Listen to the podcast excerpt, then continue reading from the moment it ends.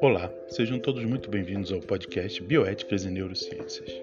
Eu sou Carlos Frederico Rodrigues, sou professor de Neurologia, Neurocirurgia e Bioética da Universidade Estadual do Oeste do Paraná.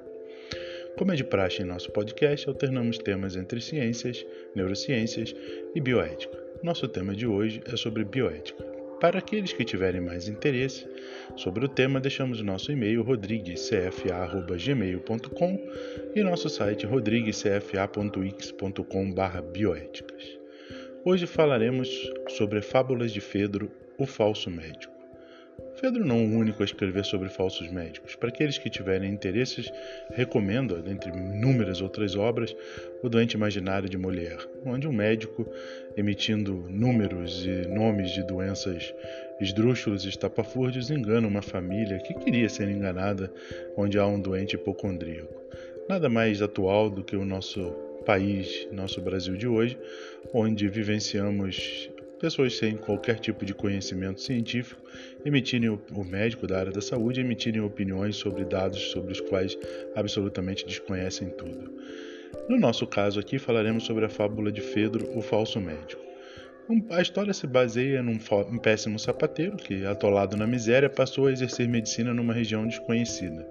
Ali ele vendia um antídoto sobre um falso rótulo e adquiriu boa fama com suas trapaças de verbosidade. Com essa fama, o rei da cidade ali próximo, fingindo estar doente a fim de testar a competência do médico, pediu uma taça. Do, dessa maravilha, dessa panaceia que era servida pelo sapateiro, e derramou nela água, simulando, simulando misturar veneno no antídoto, já que o antídoto era capaz de resolver todo e qualquer tipo de problema. Então ele ordena ao médico, já que o antídoto curava qualquer patologia, que bebesse com o veneno, já que dali ele não morreria e prometeu uma grande recompensa. Então o médico, o sapateiro, temendo a morte, confessou que se tornara célebre não por alguma sabedoria da arte médica, e sim graças à ignorância do povo. Essa historinha está na Fábulas de Fedro, da editora Scala de São Paulo.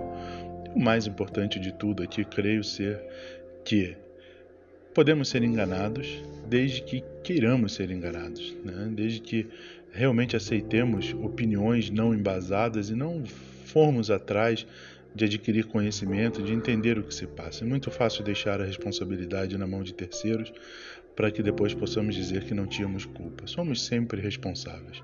Como diria Levinas, somos responsáveis por tudo e por todos e eu mais do que qualquer um.